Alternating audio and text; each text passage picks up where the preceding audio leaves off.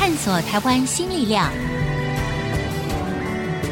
开拓未来新视野。春风华语，聚焦台湾，沈春华主持。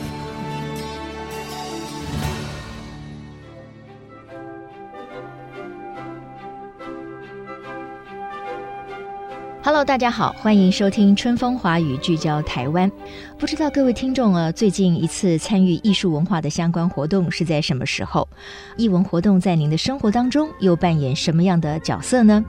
艺术文化的底蕴跟发展呐、可以说是国民素养跟国家软实力的一个重要的指标。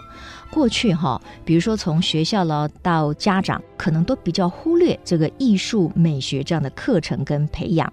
不过现在，应该有越来越多人重视这个层面了，因为在这一个快速变化的时代当中呢，译文的加强其实很可以来开拓学子的视野跟他们的想象力。所以，我们今天非常高兴，也非常荣幸邀请到了曾经担任文建会主委。两厅院艺术总监和教育部次长的黄碧端教授来到我们的节目当中，要借由他大半生所热爱而且致力推广的文化工作呢，来了解台湾在艺术文化上的一个发展。非常欢迎主委，主委您好，中华好，各位听众大家好。主委，我首先想要请教您哈，就是说我们知道这个美学啦，或者是说文化的素养哈。就如同我一开始说的，其实它真的很可以是国家软实力的一个动力，也是一个指标嘛，哈。那么，您对于台湾整体哈民众在艺术文化它上面的一种表现也好、素养也好，您因为常年哈担任这个公职哈，不管是在文建会啦，或者是在这个两厅院的艺术总监，甚至是在教育部等等，都有您非常深刻的观察。那您的心得是什么？我觉得我们有一个好处，就是我们的文化没有断根过。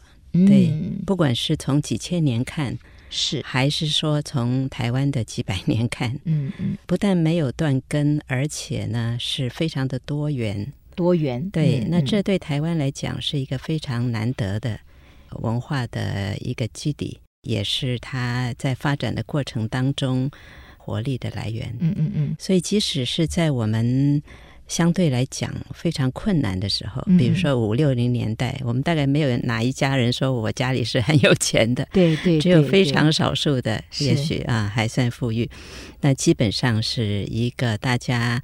都得很辛苦、很节俭的过日子的阶段，但即使在那时候，我们看六零年代，我们还是有非常好的文化成果。嗯、我们出了多少诗人？对、嗯，很多诗看到现在五十年、六六十年，对，还还好好的在那里发刊呢。是是是，而且很多近代的重要的诗人，嗯，都在那个时候就把他们最好的诗写出来。嗯，那七零年代、八零年代都各有很好的成果。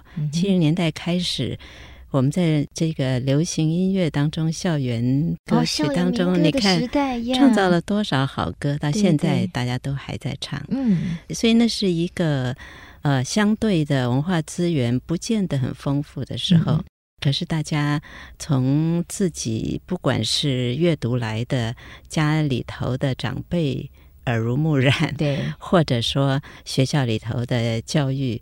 即使不够全面，还是提供了一些起点啊，一些一些养分。当然也还有一个很大的功劳，是我们是一个很聪明的民族，是 是少少的少少的这个源头就可以做很好的发展。对，我们学习力很强，哦、对，那也很能够融会贯通。对，所以一定要说我们在哪一个阶段是文化多么贫乏，我我个人是觉得我们不必那么悲观。是是，对，所以这是一个幸运的地方。嗯哼。嗯，我们或者就看，在我们基本上是一个是一个接近于备战的一个状态。对，现在当然对这样一个备战状态有各种不同角度的看法。嗯。但是即使在那样子的一个过程当中，等到备战状态终于忽然结束了，那个最大的敌人忽然开门了，嗯，两边放心的说可以来往了。嗯，那我觉得那个阶段是我们的。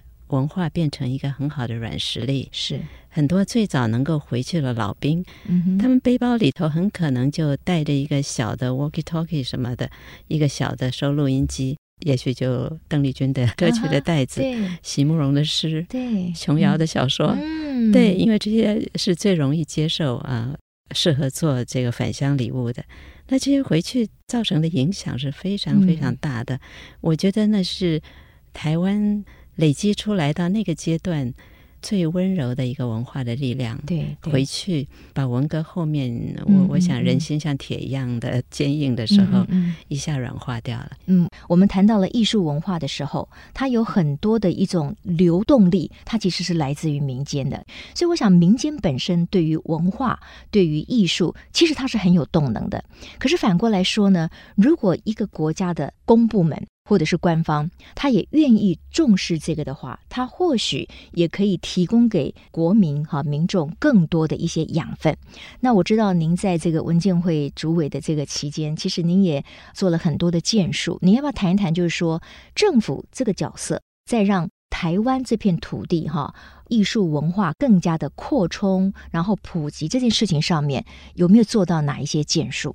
当然，那时候我在规划这个文化部的整个的组织架构。对对对，就是那个时候，你就深深觉得文建会应该要再升格为文化部，呃、不叫升格，因为部会是、呃、是同级是同等同级同级，但是就是说，它还可以在整个的功能上头，对，是一个更扩大。嗯、比如说，本来的新闻局啊，这个什么、嗯、这些都就可以并进来。是，当时也想到把这个观光局并进来的。嗯、呃，另外另外就是对于呃我们民间，您刚刚提到的这民间的这。些艺术传承啊等等，所以第一届的民间艺术家的传艺师，哦、那个是我是我班的，对对对。那第一年就是廖琼枝、陈锡煌，对对对，啊杨这是我们国宝级的人物，对对，这也是非常非常草根的，是是。但是他们草根的力量。国家应该给他肯定。所以这三位都很有代表性。嗯、那他们是第一届，那这个我想现在还有在持续当中，嗯、每年去寻找这些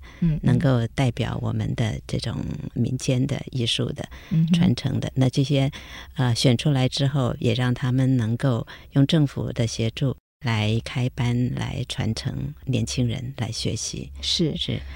这是一个，当然我们向海外拓展。嗯嗯。那当时我规划了八个重要的世界大都会的这个文化中心。嗯。第一个成立的就是东京文化中心。是。对。当然，这个文化创意产业那时候也是我们积极在推的。嗯。所以，文化创意产业法当时是我这个送到立法院去立法的。对。所以这也是重很重要的。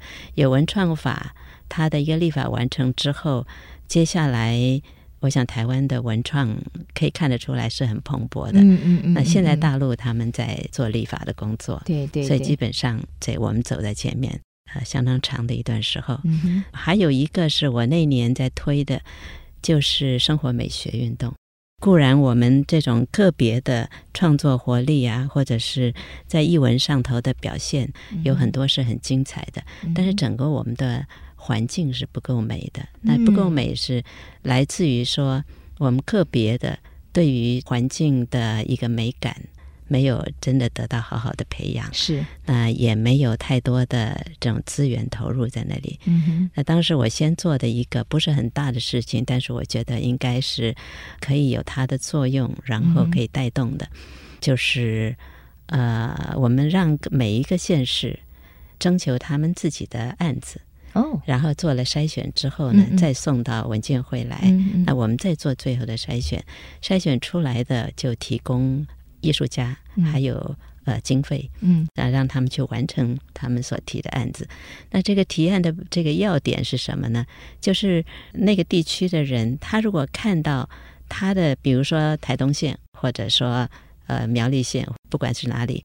他觉得他的熟悉的环境里头有一个地方是特别需要改造的，嗯嗯，那他来设想说，怎么样改造那个地方是可以变成一个有美感的，嗯，或者是有他提供社区的居民什么样的方便，然后呢又对环境来讲是有提升的，那么他就可以把这样的计划写出来。那每一个县市他们自己筛选过以后，他们再送到。这个文件回来，嗯、所以我们那那时候就得到很多很好的小小的案子。是是，对，有些就是看到他周围老是有一个大家乱丢垃圾的一块空地，嗯嗯嗯对，那非常的碍眼。嗯，可是大家看了不喜欢，也没人去做什么。对，对这时候他就可以说：“我希望把那一块改成一个什么样的地方？”是是，就可以提案子。当然，对于艺术啊、文化啦，或者是美学，不管是从自家的社区环境，甚至我们到整个的社会或者是城市美学，呃，民间当然是有活力。可是，如果相关的公部门哈，或者是政府单位，他也能够重视，给予一些协助，给予一些鼓励的话，那我觉得当然可以推动的更加的顺利哈。这个非常重要。有时候给一个火种啊，对对对，它就会慢慢的这个燃烧起来了哈。呃，我们今天在现场访问的是前文建会的主委，也是两厅院的艺术总监黄碧端黄教授。广告过后呢，我们要继续跟主委呢来聊一聊，因为刚才他提到了所谓的生活美学哈。那到底生活美学它可以怎么样的来推广？它的重要性如何呢？广告之后继续春风华语，聚焦台湾。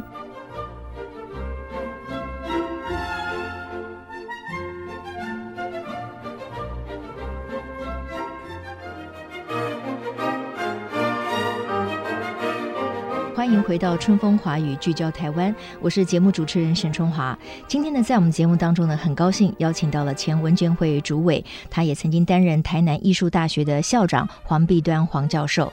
我们今天谈的呢，是谈台湾的艺术文化的底蕴，谈我们有的时候可能去两厅院，甚至在台中或者是高雄非常大型的艺术的表演。然后我们谈的当然就是台湾的生活美学哈。那这个也是这个黄碧端在他文建会。主委的任内呢，他想要积极推动的。不过，主委，我想要请教的就是说，最近这几年有一个词叫做 M 型化社会啊，就是说不管贫富的差距好像越拉越大。那您觉得在推动艺术文化活动，或者是在培养我们的下一代的美学教育这件事情上面，它会不会也产生了一个 M 型化的落差？更何况呢，是在我们现在的一个升学主义还是当道的情况之下，您觉得怎么样？透过各种的政策啦，或者是努力，那也包括民间的一些创意，来让这个所谓的 M 型化对于艺术文化的这个失衡，可以让它渐渐的平衡起来。其实理论上，这种失衡。照说是不该发生的，是，因为现在资讯太容易取得了。嗯嗯嗯，对，我们的成长，当然我我我比你又年长很多。没有没有，我们在我们的成长 成长期，资源确实是非常的匮乏。是，你要读一本书。都不见得是容易的，嗯，对，我还记得我小时候曾经把一本散文集，嗯，就是反复的读，反复的读，都卷起了这种英文叫 dog-ear，是是，就是狗耳朵，狗耳朵，对对，因为翻的太多了，对对对，因为因为可读的东西少，嗯，但是如果你读到的是好东西的话，其实有人凭一本圣经，他就把他的文字练出来了，是，所以多当然是好，多是你的来源。可以多一本，但是少。假设你很认真的读，嗯、读到的又是好东西的话，那个匮乏其实也不至于太严重。嗯。那现在反而问题是资源太多了，一个手机里头就全世界都在那里了。对。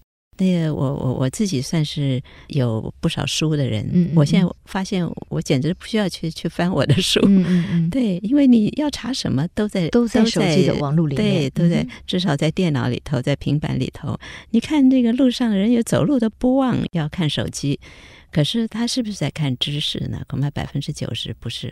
本来说人说要入宝山啊，不要空手。嗯、现在是你整天活在宝山里头，但是人人空手，对，手上只只有一个手机架子，嗯、对，那这是非常可惜的。嗯，当然大家相对的富裕起来也比较负担得起，然后很多的父母、嗯、老是想着说，我的小孩不能够输在起跑点，就要他一定学这个学那个，对，但是这个也不见得是最正确的方法。因为小孩，他说不定感觉到只是一个负担或者是压力。嗯，如果认真的父母先去好好的跟小孩相处，感觉到他在哪一部分有很好的天分或等等，嗯、再来决定说要不要替他找一个好的学习环境，嗯嗯，那也许是比较好的。对。主委，我我想到了，因为我前两天呢回到了这个高雄哈，我的家乡，那我也去了那个魏武营哈，这个稍微看了一下，确实它整个的硬体设施是非常不错的。那我们当然也很欣喜的发现，就是说从台北的两厅院，然后到中部有一个国家歌剧院，然后一直到这个高雄，现在有魏武营的表演艺术中心。您觉得从硬体上，那尤其是从软件上面，南北还存在着失衡这样的一个情况吗？如果以这个硬体来讲，啊、呃，魏武营完成之后，基本上南北算是平衡的，还不错了。嗯、对，但是硬体毕竟只是硬体。对，有了硬体，你要请到好的团体、好的演出者来，相对的会比较容易。嗯，这没有错啊。对，因为我是一九八零回到台湾，我本来在美国教书，是我回来是因为中山大学成立。中山大学是在高雄，那时候高雄已经有一百五十万人口了，是，但是没有任何的艺术设施，对对对，没有演出的场地，甚至于连一个像样的图书馆都没有，也没有博物馆。那这个，因为我那时候已经在国外住了很久了，我觉得这是不可以想象的，不可思议的。对，但是才过了大概三年吧。差不多是一九八三的时候，呃，我就发现有有一个大的这个基地盖出一个很漂亮的房子，那就是中正文化中心，啊、高雄的中正文化中心，然后志德堂、至善厅，对，就在那里头，嗯、这个是很重要的。其他的县市也就在那几年里头都出来，嗯、所以这是很有远见的。对，对、嗯、我记得那时候。这个行政院长是孙运璇，嗯，我记得孙院长还自己感慨说，他致力于这种国家的硬体建设太多了，嗯，他对于文化着力太少。嗯，那其实我们要说，他其实已经是很不容易了。对，他认为他做的不够的，其实那么重要的文化建设就是在他任内是是呃完成的。然后到了一九八七年，台北的因为唯一一个国家级的就是台北这个，其他都是县市的。对对，然后一九八七年啊、呃，台北的两厅院也落成了。那那是很重要的，因为呃，两厅院落成的时候，它是全亚洲除了日本以外最规模最大、规模最大，然后等级也最高的演演出场地。对。而且当时我们是用自己的设计师，是是杨卓成。那杨先生现想象是很不容易的，就说他是太和殿的体制，嗯哼，他确实是很严格的这个紫禁城太和殿的体制，要完全符合太和殿的这个建筑体制，但是在里头要长出一个完全现代化的演出的音乐厅跟剧院，对，这是很不容易的。所以我们现在回头去看。呃，我恐怕还是要觉得它的设计还是比台中隔了二三十年后的台中的歌剧院跟魏武英要要来得好吗？是，哦，是，所有它的不同用途的这些空间的设计，嗯，那动线等等还是非常的好，是。更不要说施工，施工我觉得两厅院应该是台湾一直到现在施工最严谨、最认真的一个场地。刚才呢，这个诸位的提到了，就是说两厅院哈，提到了台中的国家歌剧院、高雄的这个魏武营的表演艺术中心。那我就想到了，就是说台湾的观众，刚才诸位也提到，就说我们如果今天要请国际非常知名的。卓越的艺术团体或者音乐家、艺术家呢来表演的话，确实费用很昂贵，所以我们必须要有足够的观众来支撑那个费用，甚至我们还要找很多的企业一起来赞助才可行嘛。不过当然也是因为台湾也不过就是两千三四百万的这个人口，对不对？能够进入到两厅院这些比较大型的艺术表演空间的观众又相对的有限哈。但是我们如果从另外一个角度来看台湾的观众，你会觉得台湾观众在欣赏这些国际级的艺文活动上面，是不是也是符合了一个国际观众的水平？因为我觉得每一次我去参与的时候，我觉得那些艺术团体、那些艺术家对于台湾的观众给予他们的回馈、掌声，我觉得他们是好像非常的这个满意的。您您如何来看待台湾的这个艺术文化方面的观众？这这是一个很有趣的问题，因为。当时两厅院是那么样的平地拔起的，嗯，它跟整个环境来讲，它是突然的飙高的一个场地，嗯，所以大家对他来讲，呃，很向往，嗯，同时呢也很支持。那也因为有了这个场地，确实很多本来请不到或不敢请的团体就、嗯、就能够来了。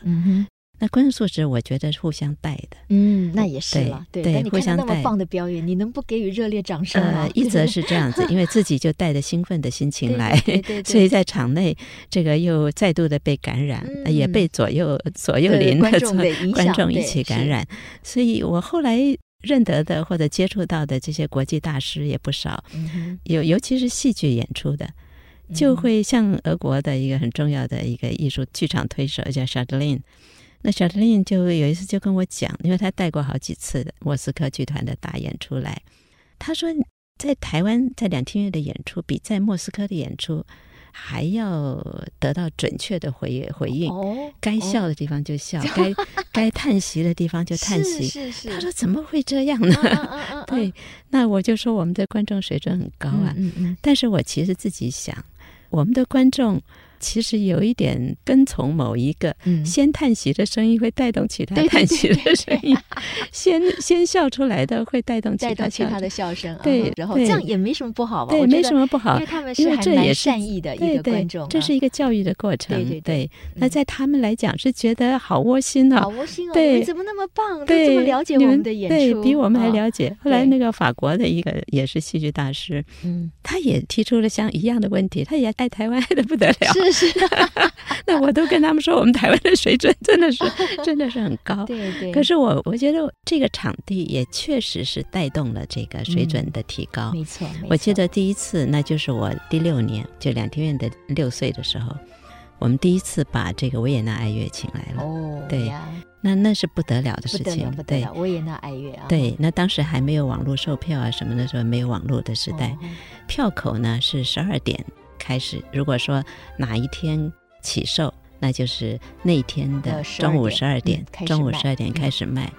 可是前一天晚上就已经在排队了，哦哇，所以所以那个队到中午要开那个票口的窗的时候呢，外面已经绕了几圈的人，嗯嗯嗯嗯，那你只是把那几圈的人走完而已，对，这个四千张票就卖完了，音乐厅是两千多个位置嘛。